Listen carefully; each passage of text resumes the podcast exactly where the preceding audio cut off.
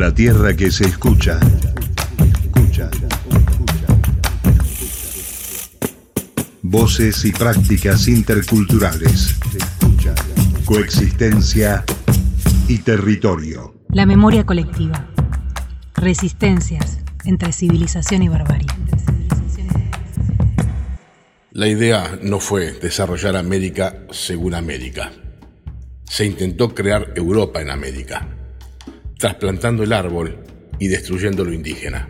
La incomprensión de lo nuestro preexistente como hecho cultural, o mejor dicho, el entenderlo como hecho anticultural, llevó al inevitable dilema.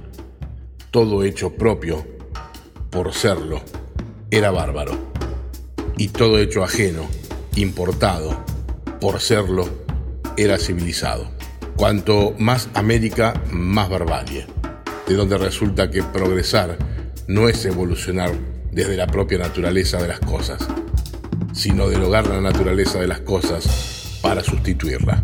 La revolución ancestral de los pueblos implica repensar lo que no ha funcionado. Reconocer la historia, comprender el espacio plural que habitamos y a sus comunidades. La diversidad es patrimonio de nuestra tierra desde sus orígenes. Por el respeto a la diversidad cultural. Dirección de Medios, Universidad Nacional de Avellaneda.